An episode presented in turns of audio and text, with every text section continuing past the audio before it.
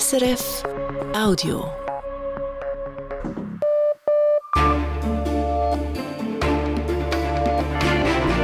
Radio SRF Echo der Zeit mit Ivan Lieberherr. Unsere Themen am Dienstag, dem 23. Januar. Zweikampf bei den US-Republikanern. Schafft es Nikki Haley noch, Donald Trump gefährlich zu werden? Sie kämpft um jede Stimme. Die Reportage. Soziale Medien. Begünstigen sie den Aufstieg von Populisten? Schaden sie der Demokratie? Nein, sagt der Politikwissenschaftler Jan Werner Müller. Es wäre falsch zu sagen, nur weil es da auch manchmal ein bisschen rau zugeht, ist das schon eine Gefahr für die Demokratie an sich. Das Gespräch zur Wirkung von Plattformen wie Facebook oder TikTok. Ukraine und Moldau auf dem Weg in die EU. Werden die beiden Länder bevorzugt behandelt? Nein, sagt der österreichische Außenminister Alexander Schallenberg. Das ist ein Eindruck, gegen den wir ganz heftig ankämpfen, wenn man so sagen kann, als Österreich. Ich glaube, es wäre jetzt geostrategisch ein schwerer Fehler, wenn man das Gefühl erweckt, es gäbe eine Zweiklassengesellschaft. Das Gespräch zur EU-Erweiterung auf dem Westbalkan, die nur schleppend vorankommt. Schließlich Kasachstan zwei Jahre nach den Unruhen. Demonstranten von damals wird der Prozess gemacht, doch ihr Engagement war nicht ganz umsonst.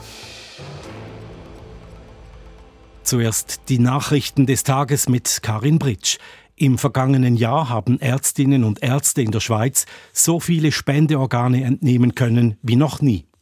Bei insgesamt 200 Verstorbenen wurden Organe entnommen. Gegenüber dem Vorjahr ist das eine Zunahme von mehr als 20 Prozent. Ein Grund dafür ist laut der Stiftung Swiss Transplant eine bessere Unterstützung in den Spitälern. Auch die Zahl der Empfängerinnen und Empfänger hat zugenommen. Insgesamt 565 Personen erhielten ein Spendeorgan. Die Gegnerinnen und Gegner einer 13. AHV-Rente haben ihren Abstimmungskampf gestartet. Eine 13. AHV-Rente sei unsozial und teuer, argumentieren sie. Diese Rente würde die vorausgesagte finanzielle Schieflage der AHV verschärfen und finanziert werden müsste sie über höhere Lohnabgaben sowie eine höhere Mehrwertsteuer. Im Nein-Komitee vertreten sind Mitglieder von SVP, FDP, der Mittepartei und der GLP. Über die Initiative für eine 13. Rente für Pensionierte wird in knapp sechs Wochen abgestimmt, am 3. März. Bei der Frage, ob die Autobahnen in der Schweiz ausgebaut werden sollen oder nicht, wird das Volk das letzte Wort haben. Das Referendum gegen den sogenannten Ausbauschritt 2023 für die Nationalstraßen ist zustande gekommen. Verschiedene Verbände und Parteien hatten gegen den Autobahnausbau mobil gemacht. Laut der Bundeskanzlei sind rund 65.000 gültige Unterschriften zusammengekommen, nötig sind 50.000. Das Parlament hatte im letzten Herbst 5,3 Milliarden Franken für den Ausbau des Autobahnnetzes bewilligt.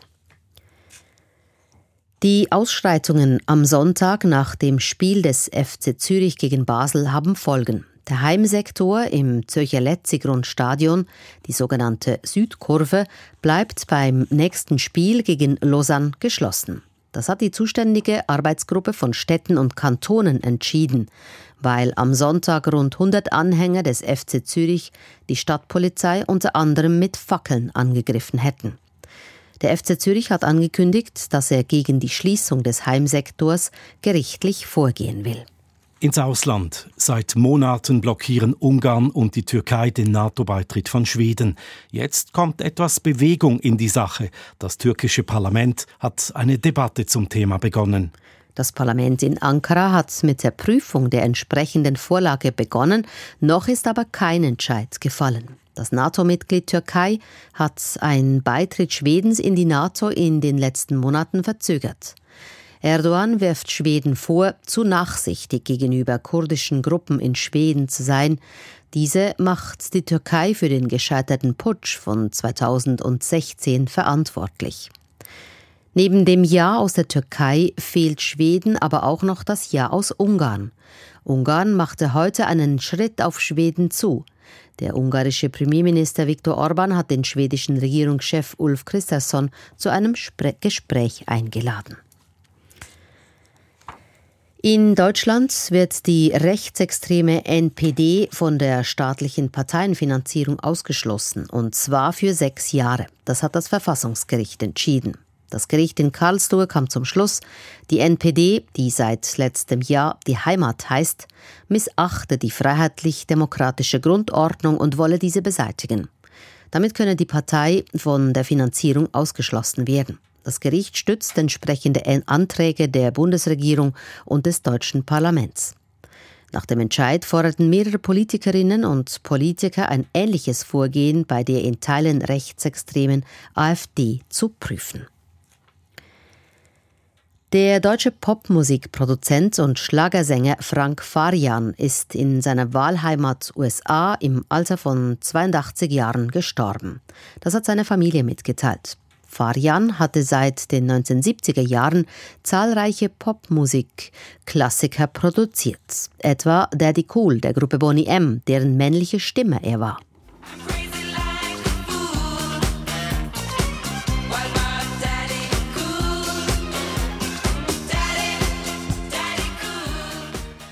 Frank Farian gründete auch die Gruppe Milli Vanilli und sorgte damit für einen Popskandal als er gestand, dass die beiden Bandmitglieder gar nicht selbst sangen.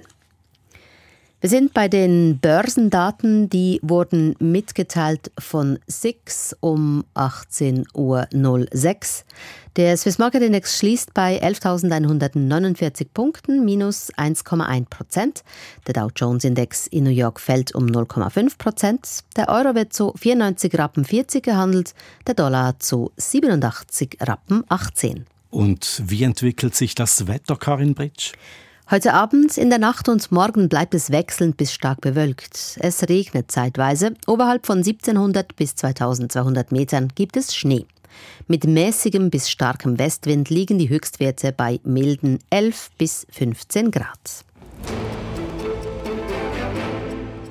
Im Rennen um die republikanische Präsidentschaftskandidatur hat Ex-US-Präsident Donald Trump noch eine einzige Konkurrentin, Nikki Haley. Die einstige UNO-Botschafterin und Gouverneurin von South Carolina braucht aber heute bei den Vorwahlen in New Hampshire ein sehr gutes Resultat, um Trump ernsthaft herauszufordern. Und so wirbt sie um jede Stimme und tritt in Schulen, Supermärkten oder Hotelsälen auf, zum Beispiel in Manchester, der größten Stadt von New Hampshire. Unsere Korrespondentin Barbara Golpi war dabei. Die rund 300 Anwesenden im Ballsaal des Hotels können es nicht erwarten, Nikki Haley zu sehen. Thank you, thank you. Nikki Haley kommt gleich auf den Punkt, wenn sie sagt, die Situation in unserem Land ist nicht großartig. So look, when you look at the situation that we have in our country, Sie holt zu einem Rundumschlag aus, lässt kein gutes Haar an der jetzigen Regierung und verspricht, gegen Inflation, Kriminalität, Abtreibung und illegale Einwanderung zu kämpfen. Die klassischen republikanischen Wahlkampfversprechen, ganz ähnlich wie ihr Konkurrent Donald Trump.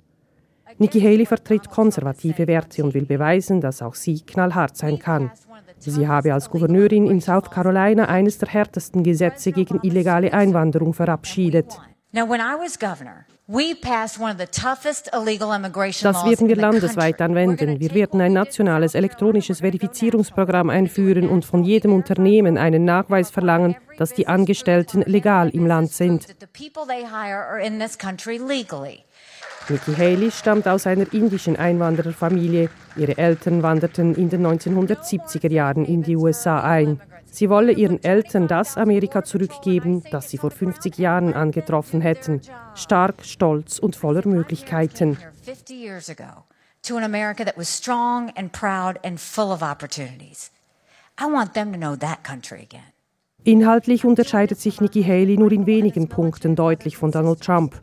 Zum Beispiel leugnet sie den Klimawandel nicht und sie spricht sich klar für weitere Hilfe an die Ukraine aus, ein Anliegen, das in ihrer Partei umstritten ist. Es geht darum, einen Krieg zu verhindern. Es ging schon immer darum, einen Krieg zu verhindern. Und deshalb sollten wir der Ukraine die Ausrüstung und die Munition geben, die sie braucht, um zu gewinnen. Nikki Haley attackiert Donald Trump auch direkt. Sie hält fest, dass die Republikanische Partei bei sieben der letzten acht Präsidentschaftswahlen in absoluten Stimmenzahlen die Wahl insgesamt verloren hat. So auch Donald Trump 2016. Das wolle sie nun ändern. Ich war stolz darauf, Amerika in Donald Trumps Regierung als UNO-Botschafterin zu dienen. Ich bin mit vielen seiner politischen Maßnahmen einverstanden. Aber ob zu Recht oder zu Unrecht, Chaos haftet an ihm. Und wir können nicht vier weitere Jahre im Chaos verbringen. Wir werden es nicht überleben. Expliziter wird Nikki Haley an diesem Abend nicht. Kein Wort zur Lüge von der gestohlenen Wahl oder zum Sturm aufs Kapitol. Es scheint, als habe sie Angst, Donald Trump zu sehr auf die Füße zu treten. Die 52-Jährige betont zum Schluss, dass es Zeit sei für eine neue Generation. Damit meint sie nicht nur den 81-jährigen Joe Biden, sondern auch den 77-jährigen Donald Trump. Sie verspreche, die besten Zeiten kämen erst noch. Nikki Haley hat die meisten Anwesenden überzeugt, auch wenn ihre Rede nicht die ganz große Begeisterung ausgelöst hat. Lehrerin Barbara findet, die Zeit für eine Präsidentin sei gekommen. Sie habe genug von älteren weißen Männern. I am really tired of the older white men that are running things and I think we need a woman and I think that it's about time. Rentner Paul mochte besonders, dass Nikki Haley sagte, das Land aus dem Chaos führen zu wollen. I very much enjoyed her message and her, you know, get us out of the chaos message.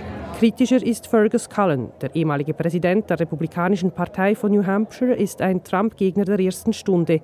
Doch er hatte sich mehr erhofft von Nikki Haley und findet, sie müsse sich noch expliziter von Donald Trump distanzieren und ihn härter attackieren, um eine echte Alternative zu sein. Sie will es sich mit seinen Fans nicht verscherzen, doch das reicht nicht, um zu gewinnen und die unabhängigen Stimmen, die sie braucht, zu holen.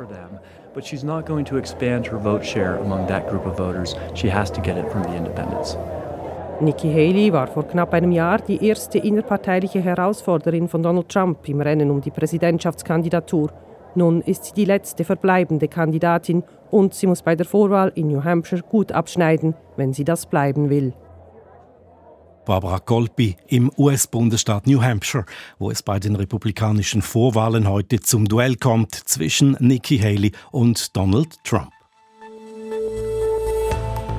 Das ist das Echo der Zeit von Radio SRF. Hier geht's weiter mit folgenden Fragen. Können soziale Medien den Aufstieg von Populisten begünstigen? Sollen Kinder mit Beeinträchtigungen die Regelschule oder die Sonderschule besuchen. Ein Schweizer Elternpaar hat Beschwerde eingereicht vor dem UNO-Kinderrechtsausschuss. Dann hat sich in Kasachstan etwas verändert, zwei Jahre nach den blutigen Unruhen. Weshalb kommt die EU-Erweiterung auf dem Westbalkan kaum voran? Und wie kommt es, dass China bislang nicht reagiert hat auf die Wahl eines China-kritischen Präsidenten in Taiwan? 2024 ist ein großes Wahljahr mit Präsidentschaftswahlen in den USA und in Russland, mit den Europawahlen, Indien wählt einen Premierminister, in Deutschland stehen wichtige Landtagswahlen an, in der Türkei Kommunalwahlen. Die Aufzählung lässt sich problemlos erweitern. Bei vielen dieser Wahlen ist damit zu rechnen, dass rechte Kräfte stärker werden könnten, dass Populisten die Wahlen gewinnen. In diesem Zusammenhang ist oft zu hören, dass der Erfolg von Populisten oder Autokraten den sozialen Medien zuzuschreiben sei, weil sie auf X, Facebook oder TikTok direkt zu ihrem Publikum sprechen könnten. Doch ist das tatsächlich der Fall? Nein, sagte mir Politikwissenschaftler Jan Werner Müller von der Princeton Universität. Er forscht auf dem Gebiet des Populismus. Man hat es sich nach dem doppelten Schock von 2016, also Brexit und der Wahl von Trump, zum Teil einfach zu einfach gemacht mit der Erklärung, das seien ja alles die sozialen Medien schuld. Bei einigen, mit Verlaub, denke ich, hat es auch die Schleusen wieder geöffnet für alle möglichen Vorurteile über das Volk, die sogenannten einfachen Leute, die eigentlich vorher nicht unbedingt salonfähig waren, aber plötzlich kann man wieder sagen, schaut mal, man lässt die Leute sich artikulieren und was da alles für Unsinn kommt. Fake News, Post-Truth, also nach irgendwelche Sachen, die mit der Wahrheit nicht übereinstimmen, etc. Natürlich gibt es für sowas viele Beispiele. Aber diese Art von, ich sag mal, technologischem Determinismus, dass sozusagen das Medium an sich eine ganz bestimmte politische Bedeutung hat, ist so nicht richtig. Und das ist inzwischen, wir sind ja jetzt nicht mehr im Jahre 2016, sondern wir sind auch ein bisschen mehr empirisch, das ist inzwischen auch empirisch erhärtet dass diese ganz saloppe Rede von ist ja klar, das sind ja alles Filterblasen oder sogenannte Echokammern, das ist alles nicht so einfach und auch nicht so vorherrschend, wie man vor einigen Jahren noch gedacht hatte. Empirisch erhärtet, was sagt die Forschung denn genau? dass es natürlich Echokammern gibt. Es gibt auch gerade in den USA eine quasi in sich geschlossene Medienblase. Das ist nicht falsch. Aber das hat nicht unbedingt etwas mit dem Internet zu tun. Die gab es schon vorher. Das hat viel zu tun mit Kabelfernsehen und Radio.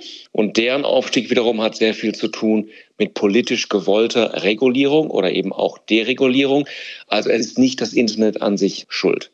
Und wenn überhaupt, sagt uns die Forschung auch, dass unser Leben online zum Teil eben viel vielfältiger ist als unser Leben offline. Das heißt nicht, dass es unbedingt besser läuft, dass deswegen politisch alle toleranter werden oder irgendetwas. Es kommt einfach, so pedantisch und banal es klingen mag, es kommt einfach drauf an. Auf die Inhalte. Genau, es kommt sehr auf die Inhalte an, also wer sich damit wem auseinandersetzt und verbündet. Mit allerdings, und das ist wichtig dazu zu sagen, mit einer Ausnahme. Es stimmt wiederum, dass es eine gewisse, ich würde mal sagen, Wahlverwandtschaft gibt zwischen Populismus und sozialen Medien. Aber das ist nur unter ganz bestimmten Umständen der Fall. Ich rede von Folgendem. Früher war es ja so, dass man Bürgerinnen und Bürger durch zwei Dinge mobilisieren konnte. Entweder durch eine Partei, oder durch das, was die Politikwissenschaft Klientelismus nennt. Also man verspricht den Leuten irgendwelche Vergünstigungen. Die sozialen Medien haben es nun ermöglicht, natürlich ganz, ganz viele Menschen direkt anzusprechen. Auf eine Weise, wie es früher zwar auch bei besonderen Veranstaltungen möglich war. Also Aufmarsch auf einem Platz oder Parteiversammlung oder so. Aber heute kann man das bekanntermaßen 24 Stunden am Tag machen. Und das hat es in der Tat einigen Politikern, die ansonsten eigentlich keine Mobilisierungschancen gehabt hätten, ermöglicht, plötzlich ganz viele Menschen für sich zu gewinnen. Und vor allem sollte man noch dazu sagen, dass wenn es diesen populistischen Akteuren gewinnt, durch die sozialen Medien zu mobilisieren, dann greifen auch all die Mechanismen nicht, die es früher möglich gemacht hätte, ich sage es jetzt mal sehr direkt, potenziellen Autokraten irgendwelche Schranken aufzuzeigen. Und das ist natürlich für Demokratie gefährlich, denn dass sozusagen ein potenzieller Autokrat machen kann, was er will, das ist in der Demokratie so immer eine besonders große Gefahr. Aber das führen Sie nicht auf die sozialen Medien zurück in erster Linie. Ich würde nur sagen, dass Sie einen Mechanismus bereitstellen, der es diesen potenziellen Autokraten ermöglicht, eine Gefolgschaft aufzubauen und dann wiederum in gewisser Weise nicht eingeschränkt zu werden durch Parteiapparate oder durch andere traditionelle Möglichkeiten. Also das wäre in der Tat der Unterschied zu früher, das ist auch wichtig. Aber es wäre jetzt falsch zu sagen, dass soziale Medien an sich oder jeder Politiker, der soziale Medien benutzt, macht irgendwie sofort oder automatisch irgendwas Populistisches. Es gibt natürlich x andere, die diesen Mechanismus nicht auf diese Weise benutzen, die auch weiterhin bereit sind, vor allem mit Parteien zu arbeiten, sich auch natürlich in ihrem Handeln und auch in ihrem Reden zu beschränken. Also insofern wäre es auch da falsch zu sagen, das ist jetzt überhaupt nicht mehr aufzuhalten oder jeder wird das jetzt so machen oder wir sind sozusagen dazu verdammt, in populistischen Zeiten zu leben. Das stimmt nicht, aber dieser Mechanismus ist da und die große Frage für uns alle ist natürlich, okay, wie kann man verhindern, dass Bolsonaro-artige oder Trump-artige Politiker dies auf ihre Weise ausnutzen? Und was ist Ihre Antwort da? Also eine Antwort, so langweilig und altmodisch das klingen mag, ist, dass man natürlich immer noch gewisse Regulierungsmöglichkeiten hat und dass man zum Beispiel auch am Parteienrecht feilen kann, dass man sagen kann, jemand, der sich politisch engagieren will, muss das noch immer über Parteien tun und Parteien müssen einfach gewissen demokratischen Mindeststandards genügen. Und wie sollten die Parteien mit den Möglichkeiten der sozialen Medien umgehen? Es ist ja nicht verboten, damit für sich zu werben. Es ist auch nicht verboten, auch mal unhöflich zu sein. Demokratie ist Konflikt, der kann auch völlig offen ausgetragen werden. Man kann auch andere angreifen, solange man sie eben als politische Gegner und nicht als existenzielle Feinde behandelt, so wie das Rechtspopulisten tun. Das ist alles völlig in Ordnung. Und dieser anfängliche Enthusiasmus, diese Begeisterung für soziale Medien, war ja nicht 100% falsch. Zu sagen, da können sich jetzt mehr Menschen artikulieren, da kann man auch andere finden, die vielleicht ähnlich denken. Das muss ja nicht immer heißen, dass man jetzt sozusagen erst der einzige Neonazi im Dorf war und jetzt merkt man, ah, in den anderen Dörfern gibt es auch Neonazis. Es kann ja auch politisch von den Inhalten her in eine völlig andere Richtung gehen. Insofern denke ich, wäre es jetzt völlig falsch, dieses Medium zu verteufeln. Es wäre falsch zu sagen, nur weil es da auch manchmal ein bisschen rau zugeht, ist das schon eine Gefahr für die Demokratie an sich. Wenn man so an manche Debatten in manchen Parlamenten in der Nachkriegszeit denkt, da ging es auch verdammt rau zu. Sagt Jan Werner Müller, Professor an der Universität Princeton. Er forscht über Rechtspopulismus und hat mehrere Bücher veröffentlicht. Sollen behinderte Kinder die Regelschule besuchen oder an heilpädagogischen Schulen unterrichtet werden? Diese Frage spaltet die Schweiz zunehmend. Eigentlich gilt seit 2011 der Grundsatz Integration vor Separation, also besser alle an die gleiche Schule, dafür mit besonderen Unterstützungsmaßnahmen für Kinder mit Beeinträchtigungen. Doch noch immer entscheiden die Behörden in vielen Fällen, es sei besser für ein Kind, eine Sonderschule zu besuchen. Jetzt haben die Eltern eines betroffenen Kindes Beschwerde vor dem UNO-Kinderrechtsausschuss eingereicht gegen die Schweiz. Gerichtskorrespondentin Sibilla Bondolfi.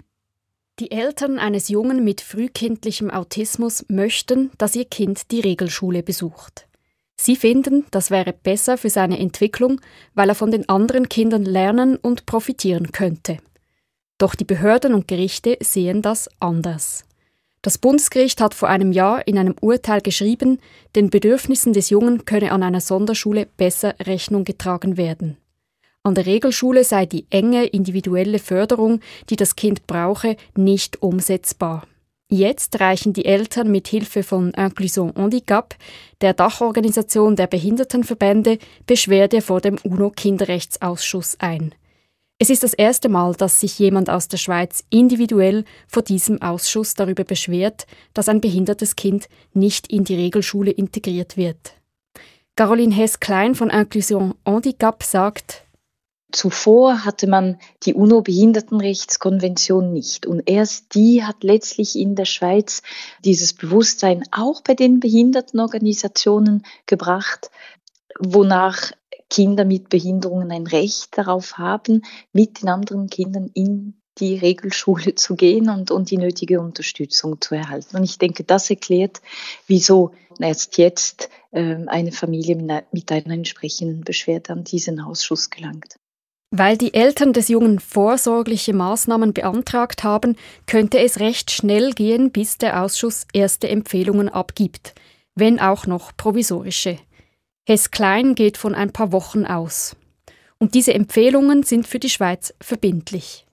Indem die Schweiz das Fakultativprotokoll ratifiziert hat, hat sie sich verpflichtet, die Entscheidungen, diese Einzelfallentscheidungen des Ausschusses auch umzusetzen. Bisher hat die Schweiz kein allzu gutes Bild abgegeben. Ein anderes UNO-Gremium, der Behindertenrechtsausschuss, hat die Schweiz in einem Staatenbericht kritisiert für die hohe Anzahl Kinder an Sonderschulen. Er empfahl der Schweiz unter anderem, Ressourcen von den Sonderschulen in die Regelschule zu übertragen. Das sei bis jetzt nicht passiert, sagt Hess Klein. Bis jetzt konnten wir keine Entwicklung feststellen. Es ist vielmehr eine Diskussion, die in die andere Richtung geht. Es sind viele Lehrerinnen und Lehrer, deren Stimme laut wird, die sagen, wir können nicht da noch integrieren, Kinder mit Behinderung, das überfordert uns. Und das zeige, dass unser System noch nicht so aufgegleist sei, dass Inklusion verwirklicht werden könne. Es brauche dringend Lösungen. Wie diese Lösungen aussehen könnten, zumindest im Fall des konkreten Jungen, dafür geben möglicherweise bald die Empfehlungen des UNO-Kinderrechtsausschusses Anhaltspunkte.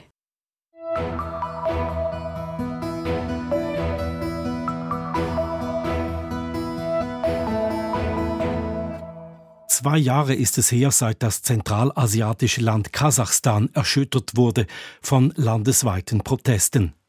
Diese Demonstrationen gegen Armut und die korrupte Elite mündeten in gewaltsame Unruhen, die von den Sicherheitskräften blutig niedergeschlagen wurden.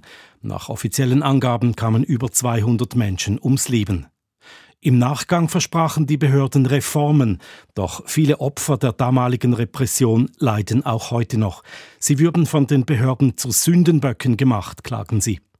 Unser Korrespondent Callum McKenzie hat einen Mann getroffen, dem nun der Prozess gemacht wird, weil er an den Demonstrationen beteiligt war. Kosai Machanbaev hat gleich einen Termin vor Gericht. Dem 39-Jährigen wird die Teilnahme an Massenunruhen vorgeworfen. Es drohen ihm mehrere Jahre Gefängnis. Machanbaev aber ist keine Nervosität anzumerken. Er spricht ruhig und bestimmt. Am 5. Januar 2022 war er einer von Zehntausenden Kasachinnen und Kasachen, die im Zentrum von Almaty, der größten Stadt Kasachstans, gegen die autoritäre Regierung protestierten. Zunächst sei es friedlich gewesen, sagt er. Plötzlich fielen Schüsse und alle fingen an zu rennen, erzählt er. Vor mir stürzte ein junger Mann. Ich wollte ihm helfen, aber als ich ihn aufrichtete, fiel ich selbst hin.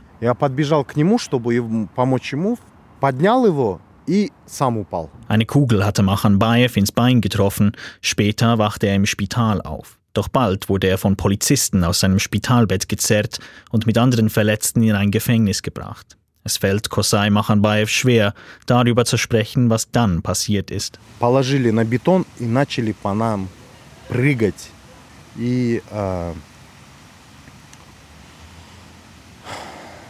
Sie legten uns auf den Betonboden und sprangen auf unseren Rücken auf und ab, sagt er. Er erzählt auch von Prügel und anderen Foltermethoden. Sie sagten uns, wir bringen euch jetzt um, ihr Terroristen. Bis heute ist unklar, weshalb die Demonstrationen in Gewalt endeten, Regierungsgebäude gestürmt und Geschäfte geplündert wurden. Die Regierung erklärte, tausende Terroristen und Banditen hätten versucht, einen Staatsstreich zu provozieren. Davon sind nur wenige Kasachinnen und Kasachen überzeugt. Die Proteste begannen wegen steigender Benzinpreise. Bald darauf demonstrierten Menschen im ganzen Land gegen die korrupte Elite, die das einfache Volk arm halte. Ich bin studierter Kinderarzt. Aber in diesem Beruf verdiente ich nur 400 Dollar pro Monat, erklärt Kosai Machanbaev seine Teilnahme an den Protesten. Davon kann ein Mensch nicht leben. Man ist gezwungen, korrupt zu werden, von den Patienten Schmiergeld zu verlangen. Dieses System hatte ich satt.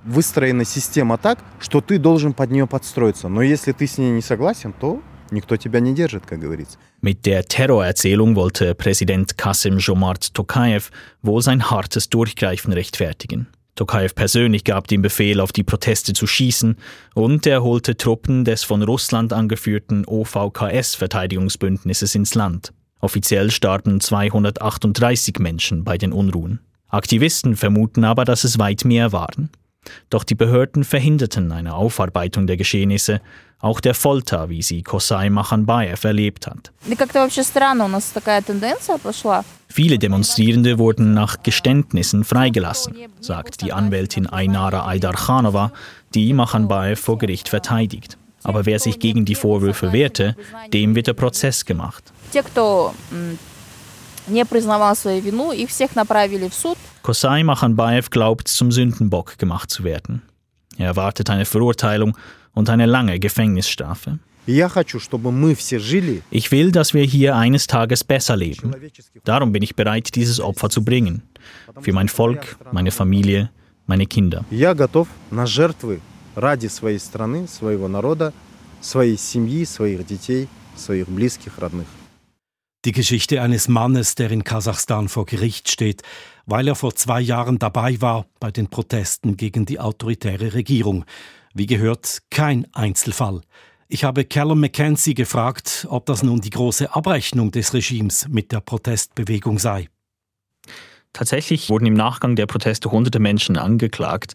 Die Regierung hat zwar eingeräumt, dass es eine echte Unzufriedenheit in der Bevölkerung gab, aber Kritikerinnen und Kritiker sagen, viele dieser Angeklagten seien willkürlich verhaftet worden und würden nun zu Sündenböcken gemacht.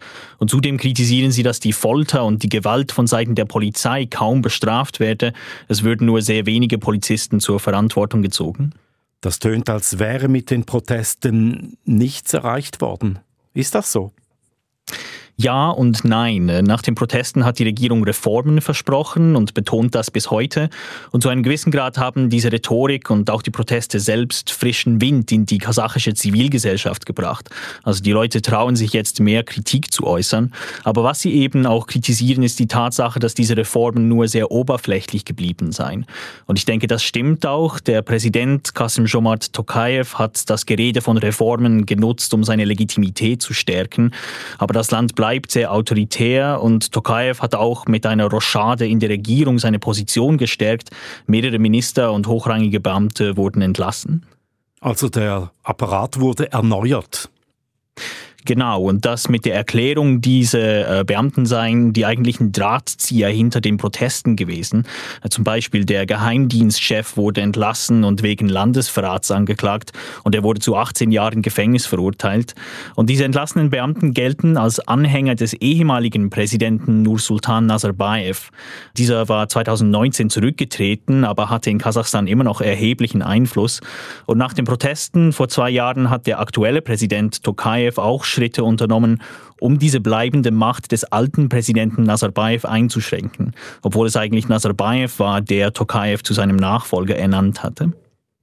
Ist inzwischen geklärt, ob der alte Präsident Nazarbayev tatsächlich hinter den Protesten stand? Das ist bis heute nicht restlos geklärt und die Regierung von Kasachstan geht diese Frage auch nicht direkt an, weil Nazarbayev von der Staatspropaganda als genialer Landesvater dargestellt wird. Er war vorher fast 30 Jahre lang an der Spitze des Landes. Es gab Zeichen, dass Nazarbayev nach seiner Abdankung mit dem Kurs seines ernannten Nachfolgers nicht zufrieden war, aber wir wissen nicht, ob es wirklich stimmt, dass seine Leute die Proteste damals unterwandert haben. Was wir wissen, ist, dass die Proteste als echter Volksaufstand begonnen haben, aber sie haben auch einen Konflikt innerhalb der Elite in Kasachstan offenbart, bei dem der alte Präsident Nazarbayev und sein Netzwerk das Nachsehen gehabt haben. Sagt Callum McKenzie, unser Korrespondent für Russland und Zentralasien. Das ist das Echo der Zeit am Dienstagabend. In den nächsten Minuten berichten wir über die Staaten auf dem Westbalkan, die gerne der EU beitreten würden, aber viel Geduld brauchen, und über die Lage an der Taiwanstraße. Nach der Wahl eines China-kritischen Präsidenten in Taiwan bleibt es dort überraschend ruhig. Wir fragen, was das mit den USA zu tun hat. Die EU will Beitrittsverhandlungen aufnehmen mit der Ukraine und Moldau. Dieser Entscheid hat zu Irritation geführt, weil gleichzeitig Bosnien und Herzegowina ein weiteres Mal vertröstet wurden. Das steht sinnbildlich für die EU-Erweiterung auf dem Westbalkan, die nur schleppend vorankommt, seit Jahren. Der österreichische Außenminister Alexander Schallenberg kritisiert diesen Beschluss. Janis Fahrländer hat mit ihm am Weltwirtschaftsforum in Davos gesprochen und ihn gefragt, ob der Eindruck stimme, dass die EU die Ukraine und Moldau bevorzugt behandle. Also das ist ein Eindruck, gegen den wir ganz heftig äh, ankämpfen, wenn man so sagen kann, als Österreich. Ich glaube, es wäre geostrategisch ein schwerer Fehler, wenn man das Gefühl erweckt, es gäbe eine Zweiklassengesellschaft. Also sozusagen nach George Orwell, äh, Animal Farm, alle sind gleich, nur einige sind gleicher. Und dass einige sozusagen am Pannenstreifen liegen und das schon seit 20 Jahren, seit dem Gipfelbeschluss in Thessaloniki damals und andere auf der Überholspur. Ich bin aber zuversichtlich, dass es uns gelingen wird, im März hoffentlich auch für Bosnien-Herzegowina denselben Beschluss zu fassen und die Beitrittsverhandlungen zu eröffnen. Und wir werden uns auf jeden Fall dafür nachdrücklich einsetzen. Ging es denn aber auch darum, bei diesem Entscheid im Dezember einfach ein politisches Signal, ein symbolisches Signal gegenüber der Ukraine auszusenden, im Wissen, dass ein effektiver Beitritt in die Europäische Union auf Jahre hinaus sowieso nicht realistisch ist? Ich würde das anders sehen. Ich glaube, wir müssen die Erweiterung komplett neu denken. Ich glaube, dieses binäre Denken, 0-1, du bist entweder nicht Mitglied 0 oder 1 Vollmitglied, dass das falsch ist. Das führt uns nicht zum Ziel. Das haben wir schon beim Balkan gesehen. Wir brauchen eigentlich das, wofür wir eintreten als Österreich, das nennt sich graduelle Integration, also eine dynamische Erweiterung. Wir wissen zum Beispiel bei der Ukraine, Agrarpolitik sehr schwierig. Die Kohäsionspolitik unglaublich schwierig. Müssen wir jetzt warten, bis wir das vielleicht in 10, 15, 20 Jahren gelöst haben? Nein, es geht darum, dass wir geostrategisch auch gegenüber Dritten sagen, die gehören zur europäischen Familie. Und genauso ist es beim Balkan. Das ist kein bürokratischer Prozess, sondern das ist der wichtigste geopolitische Prozess, den es gibt und das wichtigste Instrument, das mächtigste, das die Europäische Union hat. Und als Beispiel muss man nur in die Geschichte schauen. Denken wir 1981, Griechenland, eine junge Demokratie. Da galt es, diese zu stützen. 86 Spanien, das gerade fünf Jahre vorher noch einen Putschversuch hatte mit Tejero. Damals hat die Europäische Union verstanden, Erweiterung, da geht es auch um Geostrategie und nicht um bürokratischen, wurde nach Punkt und Beistich jede Seite des gemeinsamen Rechtsbestands umgesetzt. Das braucht es auch, aber das kann nicht die Vorbedingung sein. Und da würde ich gerne nochmal auf Bosnien zu sprechen kommen. Bosnien und Herzegowina gilt so ein bisschen als mögliches Einfallstor Russlands nach Europa, konkret die serbisch geprägte Entität Republika Srpska mit ihrem Präsidenten Milorad Dodik, müsste da die Europäische Union nicht auch geostrategischer denken und eben versuchen, Bosnien an sich anzubinden? Das ist ja genau das, wofür wir Österreicher eintreten. Wir hätten das gerne schon im Dezember beim Gipfel, beim EU-Gipfel gesehen. Wir wollen es jetzt im März sehen. Und das ist immer sozusagen, das ist nie eine Einbahnstraße. Einerseits geht es auch darum, dass wir dann vom Staat verlangen, dass er gewisse Schritte setzt. Und da weiß Bosnien, dass sie noch uns gewisse Reformen schuldig sind. Und Sie haben angesprochen, Republika Srpska Methodik, der natürlich versucht, hier quer zu treiben. Ich bin aber überzeugt davon, dass auch er am Ende des Tages weiß, wenn er wirklich ein Bremsblock wird in der EU-Annäherung, nämlich was die jungen Menschen in Bosnien-Herzegowina wirklich mehrheitlich wollen, das würde ihn nicht populär machen, das würde seine politische Macht vermutlich langfristig untergraben. Und darauf setze ich. Ich setze auf die Jugend in Bosnien-Herzegowina. Die hat es verdient, dass sie endgültig in Europa ankommt. Nun ist die EU bereits jetzt immer wieder blockiert wegen eines Vetos einzelner Mitgliedstaaten und diese Gefahr dürfte noch zunehmen, wenn weitere Mitglieder hinzukommen. Das heißt, müsste man nicht eigentlich erst die EU reformieren, bevor man überhaupt an neue Mitgliedstaaten denken kann? Also ja, die EU muss sich reformieren. Man ist nie perfekt, man muss bereit sein, sich anzupassen. Wir haben im Vertrag von Lissabon schon sehr viel vorweggenommen. Man kann die Kommission verkleinern. Man kann auch bei der Zusammensetzung des Europäischen Parlaments hier entsprechend bei neuen Mitgliedstaaten Vorsorge treffen. Ja, es braucht Reformen. Ich würde das nur nicht fokussieren nur auf die Abstimmung, also auf qualifizierte Mehrheit und Einstimmigkeit, weil ich sage, es ist oft nicht die Prozedur, die Regel, die ein Problem ist, sondern das mangelnde äh, Verständnis oder mangelnde Wille zum Kompromiss.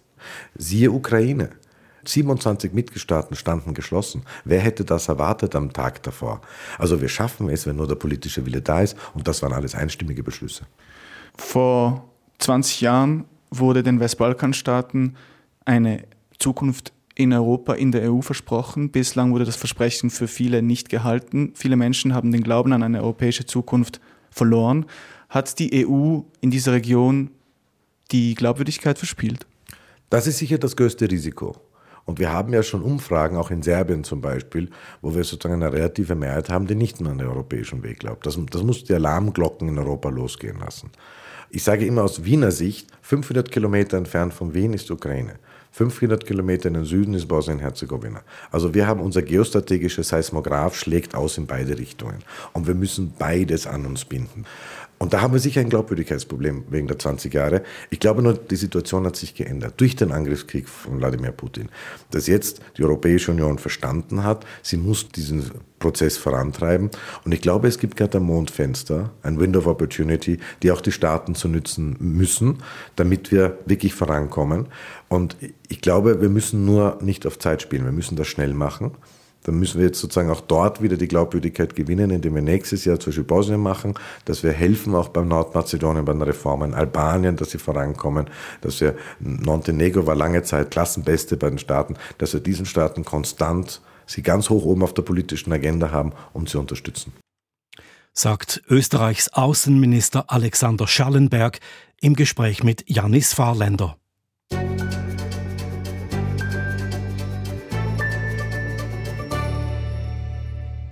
Vor zehn Tagen hat Taiwan einen neuen Präsidenten gewählt, den Mann, den China im Vorfeld als Unruhestifter bezeichnete. China sieht Taiwan als Teil des eigenen Staatsgebiets und drohte vor den Wahlen mehrfach, das sei ein Entscheid zwischen Krieg und Frieden. Doch nach der Wahl nun ist die Lage an der Taiwanstraße überraschend ruhig. Das dürfte vor allem mit den USA zu tun haben, wie Ostasien-Korrespondent Samuel Emch berichtet. Oh. Nicht aufzeichnen, sagt unsere Übersetzerin. Sie meint die Funksprüche des taiwanesischen Militärs, da Hobbyfunker Robin Su nahe einem Militärflugplatz an der Südküste Taiwans abhört. Der ehemalige Touristenführer, der früher chinesische Reisegruppen über die Insel geführt hat, bis China Gruppenreisen unterband, nimmt seit drei Jahren übers Funkgerät wahr, wie die Spannungen zwischen Festland China und Taiwan zugenommen haben. Dies zeigt sich an diesem Morgen beispielhaft. Chinesische Kampfjets sind in die Luftüberwachungszone von Taiwan geflogen. Als Antwort darauf lässt das taiwanesische Militär ebenfalls Kampfjets aufsteigen, eine beinahe tägliche Szene meint zu. Die zwei, die wir haben starten sehen, sind mit scharfer Munition bestückt. Die Raketen sind gelb angemalt und sie sind so montiert, dass die Jets einen Angreifer abfangen können. Trainingswaffen hätten eine blaue Bemalung. Seit Taiwans Bevölkerung einen neuen Präsidenten gewählt hat, den Peking als Separatisten und Unruhestifter bezeichnet, haben solche Drohgebärden wieder leicht zugenommen. Dass jedoch die Situation nicht weiter eskaliert ist, kommt für Sicherheitsexperte Georgin nicht überraschend. Betreffend Professor der National Taiwan University in der Hauptstadt Taipei. Offiziell gäbe es zwar keinen Kontakt, im Hintergrund liefen aber intensive Verhandlungen, sagt ihn. Bis zum Antritt des neuen Präsidenten am 20. Mai kann China mit Taiwan einen Kommunikationskanal etablieren. Derzeit dürfte es viele Gespräche geben zwischen Taipei, Peking und Washington. Washington schickte bereits einen Tag nach der Wahl eine inoffizielle Delegation nach Taipei. Zugleich habe die USA den Austausch mit China über die letzten Monate intensiviert. Der regierungsnahe Sicherheitsexperte Ian meint, China und die USA nähern sich an. Diese Annäherung will China nicht mit militärischen Aktionen in Taiwan riskieren. Ganz anders sieht es Jie Chun, ebenfalls Sicherheitsexperte in Taiwan, aber bei einem von der pro-chinesischen Opposition finanzierten Think Tank. Die Kommunistische Partei wird wahrscheinlich Militärübungen von bisher unbekanntem Ausmaß durchführen. Es gäbe mehrere Gründe, wieso Chinas Führung noch heftig auf die Wahl in Taiwan reagieren werde. Die Wahl bedroht die grundlegenden Interessen Chinas. Das System dort erwartet, dass der große Führer energisch reagiert. Zurückhaltung könnte als Schwäche ausgelegt werden. Tatsächlich ist das Wahlergebnis in Taiwan ein Affront für Peking. Doch das politische Überleben des großen Führers, also von Präsident Xi Jinping, hängt nicht von seiner Reaktion auf die Wahlen in Taiwan ab. Seine Machtposition ist zu gefestigt, als dass ihn solche Kritik zu Fall bringen könnte. Im Fokus Pekings stehen derzeit jedoch die Beziehungen zu den USA, dem großen Rivalen und größten Handelspartner. Der regierungsnahe Sicherheitsexperte meint denn auch, Falls China besonders aggressiv gegenüber Taiwan auftritt, könnte dies ein Thema im US-Präsidentschaftswahlkampf werden. Damit würde China die jüngsten Annäherungen riskieren. Deshalb glaube ich, dass wir bis nach den US-Wahlen warten müssen, bis wir eine klarere Reaktion Chinas gegenüber Taiwan sehen. Hobbyfunker Robin Su hört derweil täglich rein, wie sich die Spannungen an der Taiwanstraße entwickeln. Seit Beginn des Jahres gäbe es dabei eine neue Entwicklung. Unbemannte chinesische Ballone, die über die Insel oder nebendurch fliegen, ähnlich wie vor einem Jahr über die USA. Manchmal denke ich, die kommunistische Partei hat kein Geld mehr für den Sprit der Jets. Deshalb belästigt sie uns nun mit günstigen Ballonen